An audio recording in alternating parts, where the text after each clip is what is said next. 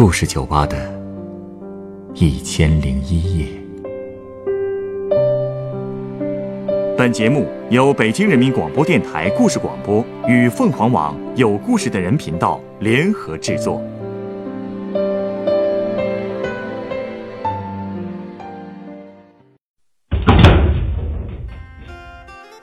欢迎光临故事酒吧。今天来到酒吧的这位客人，虽然结婚以后拥有衣食无忧的生活，但她的婚姻却并不幸福。丈夫为什么对她那么冷漠？在人生选择的岔路口。她是否选对了方向呢？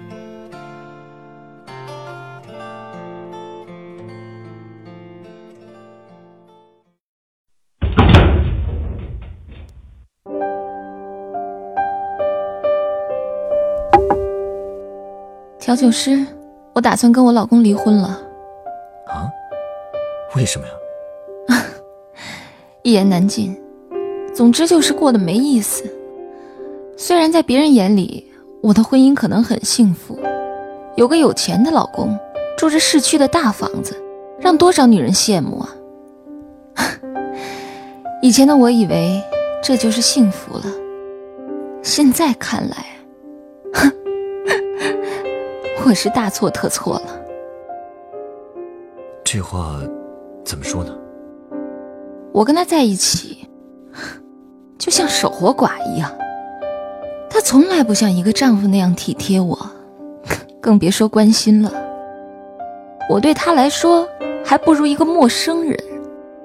在家的时候，我们基本没有交流。他一回家就把自己关在房里，对着电脑打游戏，一句话也不跟我说。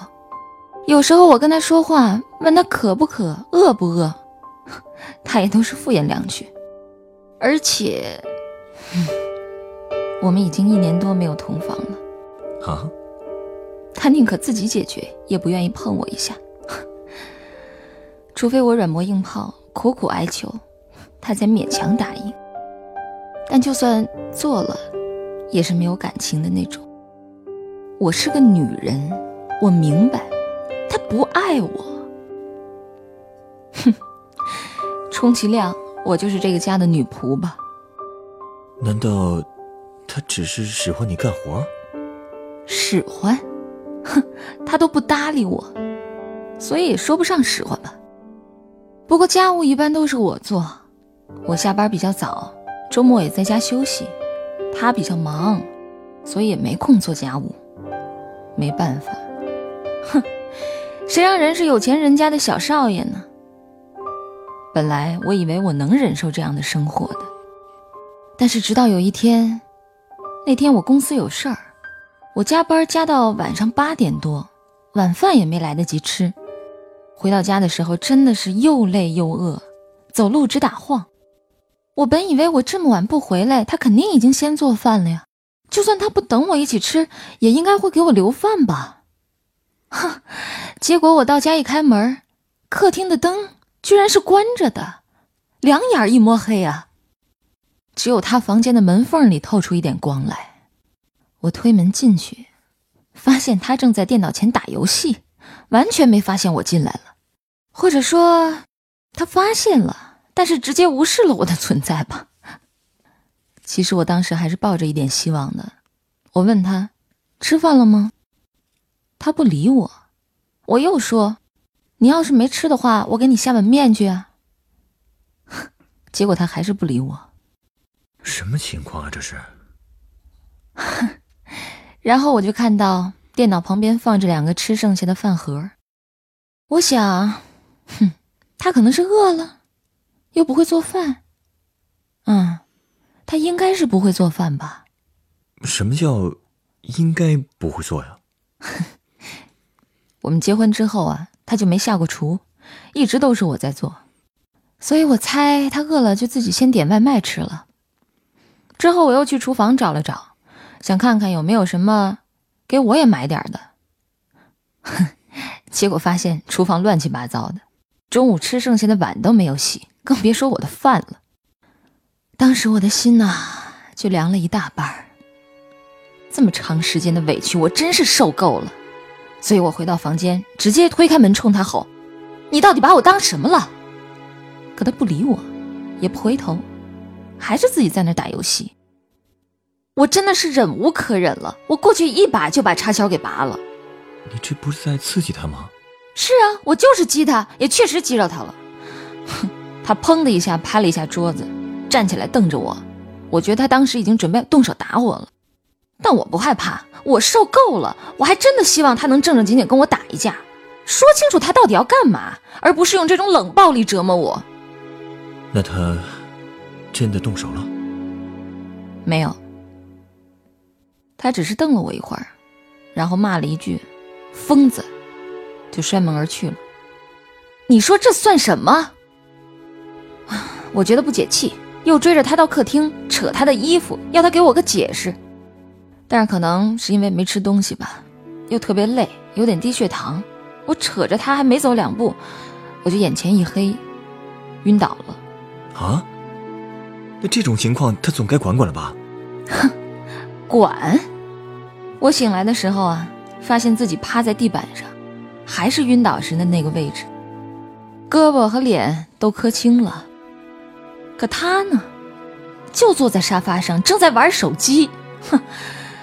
他看到我醒了，竟然只是冷冷的说了一句：“别瞎折腾了，你能不能消停点儿？” 然后就从我身边走过去，直接回他自己的房间了。这种日子真是没法过啊！是得离。是啊，离婚确实是个解脱。我现在在家呀就像个透明人一样，他完全注意不到我，也根本不在乎我的感受。我甚至觉得，就算我哪天凌晨一两点了还没回家，他也不会关心我到底去哪儿了。更不会打电话找我。我们之间就连陌生人都不如，起码他对陌生人多少还带着点礼貌，对我呢，就是完全漠视。我不明白啊，他既然不爱你，干嘛要和你结婚呢？这个问题我当然问过，有一次吵架的时候，我就是这么问的。他的回答是：反正最爱的已经走了。剩下的女人都一样，娶谁不是娶呀？而且像我这种女人，反正只是贪图他家的房子而已。你是说他另有所爱？这你之前知道吗？知道。那你还嫁他？要不说我错了呢。有今天这样的下场，其实也不能怪他，只能怪我自己。这条路是我自己选的。他另有所爱，其实我也有啊。我本来有一个交往的很好的男朋友，叫陈斌，他对我特别特别的好，一直把我当公主一样宠着，温柔又体贴。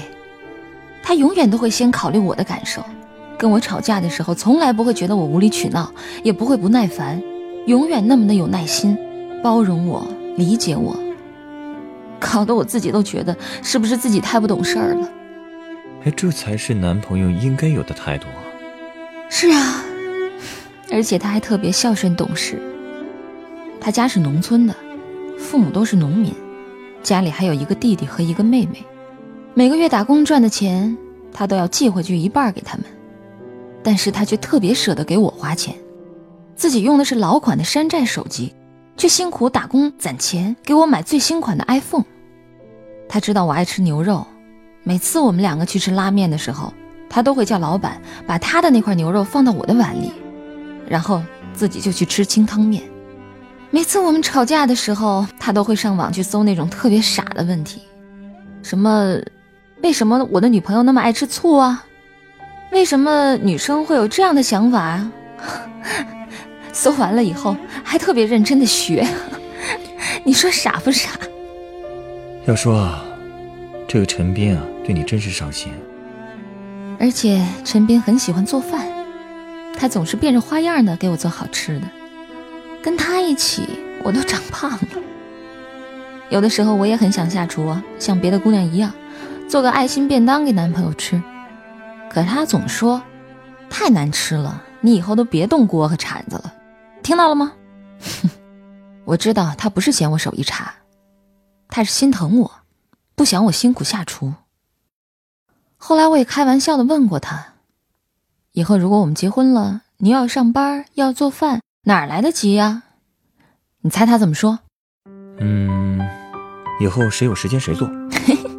不是，他说呀，他会在早上出门前提前准备好食材，然后下班回来的时候直接炒就行了，绝对不会让我饿肚子。我也一直以为我们会结婚的，会有两个可爱的孩子，一个像他，一个像我，或者都像他都无所谓。周末的时候带着孩子，一家人去公园郊游。你知道吗？他经常跟我说他小时候的事情，说他爸爸带他去骑马，那画面想想就觉得又温馨又幸福。我就想啊，等我们的孩子大一点儿，也带他们去骑马。既然他这么好，那你们为什么要分手啊？是啊，他哪里都好，就是没钱。我不是说了吗？他家是农村的，他呢也只是一个来城市里打工的小伙子。谈恋爱的时候，我不觉得这是问题，那时候只想着两个人在一起开心就好了。但是到了结婚的年纪，我也开始希望拥有自己的家和自己的房子。我跟他说过，我想要有落地窗的大房子。他也说他在努力攒钱，好买房子娶我。但是我知道，那只是说说而已。以他当时的经济实力，根本买不了房子。如果我们要结婚的话，只能回他们农村的土房子去住。我去过他家，那里的厕所还是那种室外的，又臭又脏，冬天的时候还特别冷。房子是毛坯房，马路也都是土路，又臭又脏。有的时候有大卡车经过，房子都会跟着震。我真的没办法想象我以后会在这样的小房子里度过余生，所以，我犹豫了。当时我妈妈知道我的想法，就开始替我安排相亲。我本身条件还不错，所以来相亲的对象也有不少。但是，当时最吸引我的，就是我现在的老公。那家伙当时，不是现在这副德行。呵呵。第一次见面的时候，他就是这样了，不温不火，也不跟我说话，自顾自的玩着手机。那你到底看上他哪儿了呀？我看上的是他家的房子。什么？我去他家的时候，一下子就被他们家的房子吸引了。一百三十平的大房子，还有又宽敞又朝阳的落地窗。他妈妈还端上来一杯红茶，你能想象吗？在午后的阳光下，一边喝茶一边晒太阳，我突然觉得这才是我想要的生活。无论如何，我也要成为这个房子的女主人。于是我就同意跟我老公交往看看。谁知道第二天，他妈妈就派人到我家下聘礼了。这他们家也够急性子的，不相处看看就直接结婚了。后来我才知道，那是因为我老公当时刚刚跟他前女友分手。那个姑娘找了个更有钱的，把他甩了，所以他才会觉得世界上的女人都是爱慕虚荣的。再加上父母催他结婚，他就随便找了一个，刚好选中我而已。哼，我对他来说就是一个爱慕虚荣的女人，跟外面那些为了钱出卖自己肉体的女人没什么两样，所以他打心眼里看不起我。而我呢？当时还傻乎乎的以为他是看上了我的模样和身材，幻想着能过上衣食无忧的少奶奶生活。现在想想，真是可笑又可悲啊！确实啊，我老公想的也没错，我就是个爱慕虚荣的女人。你去相亲的时候，陈斌知道吗？他不知道，我一直没敢告诉他。直到婚期定了，我才把他约了出来，跟他摊牌。他当时的表情，我到现在都记得，一脸的难以置信。我能看出，他一直忍着眼泪，不停的问我为什么。我就跟他说，因为你给不了我想要的生活，不能让我住上大房子。他就反问我，难道我连房子都不如吗？我没有回答。也没抬头看他的表情，我就直接买单走了，留下他一个人在那儿。我当时怎么能这么绝情，说出这么伤人的话来？我能理解你的选择。都说贫贱夫妻百事哀，想要结婚之后有个稳定的生活，并没有错。只不过你这么突然的就跟他这么说，确实是太伤人了。我知道，而且。只是为了房子就和一个毫无感情基础的人结婚，也确实太莽撞了。要不说我是一个爱慕虚荣的女人，所以我的报应也不仅仅是被老公冷暴力。不仅仅，他还怎么欺负你了？不是我老公欺负我，而是陈斌。上个礼拜，他回来了。回来了？他之前去哪儿了？我们分手以后，他就搬到另一个城市去了，我们再也没见过面。直到上个礼拜，他突然发消息给我，约我去拉面店见面。那是我们以前常去的地方。你知道我当时有多激动吗？只有对比过，才知道他对我有多好。而且我去的时候，他已经点好了东西，一碗双份牛肉。一碗清汤，我没想到他还记得我的口味。他看上去比以前更成熟了，稳重了。我们就像两个老朋友一样，有一搭没一搭的聊着。我很想问他有没有结婚，有没有女朋友，但我不敢。然后他说，他打算买房子，想让我帮着看看。陈斌他已经能够买得起房子了。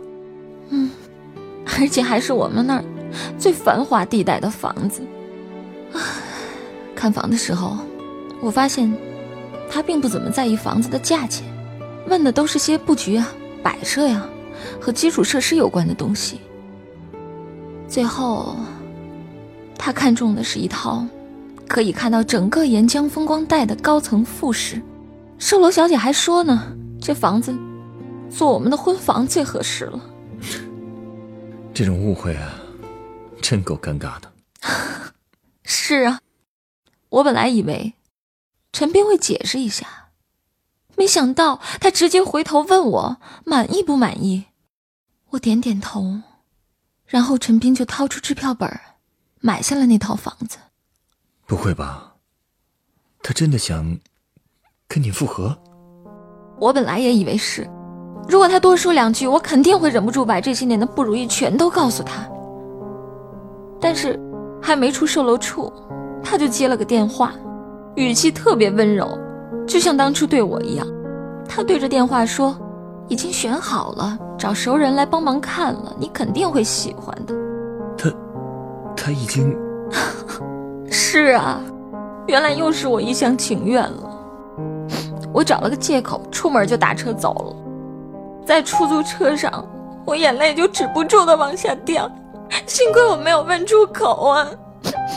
你说这是不是报应？好了好了，别总这么说。你稍等啊，我想送你一杯鸡尾酒。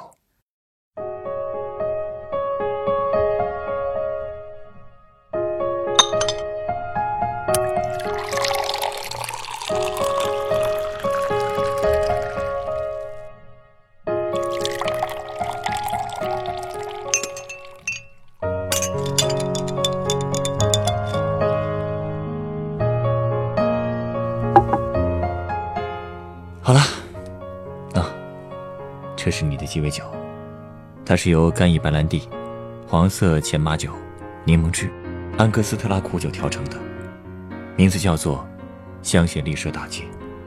啊，就是巴黎那条有名的大街啊。对，我想对于很多女性来说，去那条街上购买喜欢的奢侈品，应该是一件很幸福的事吧。是啊，我是真的很想去巴黎转转。和心爱的人一起，可是，你这话，我该怎么理解呢？重要的是和心爱的人一起，还是去世界著名的大街上购物呢？原来你是这个意思。鱼和熊掌总不能兼得，是吧？不不不，我想说的是，人这一辈子的功课，可能就是认清什么是自己生命中最重要的。无论是追求物质生活的稳定，还是和真爱一起吃苦打拼，都没有什么对错之分。重要的是每个人要为自己的选择负责，能够承受自己选择之后的一切后果。香榭丽舍固然有名，但值不值得去？商场里的东西值不值得买？还是需要仔细的权衡以后再决定。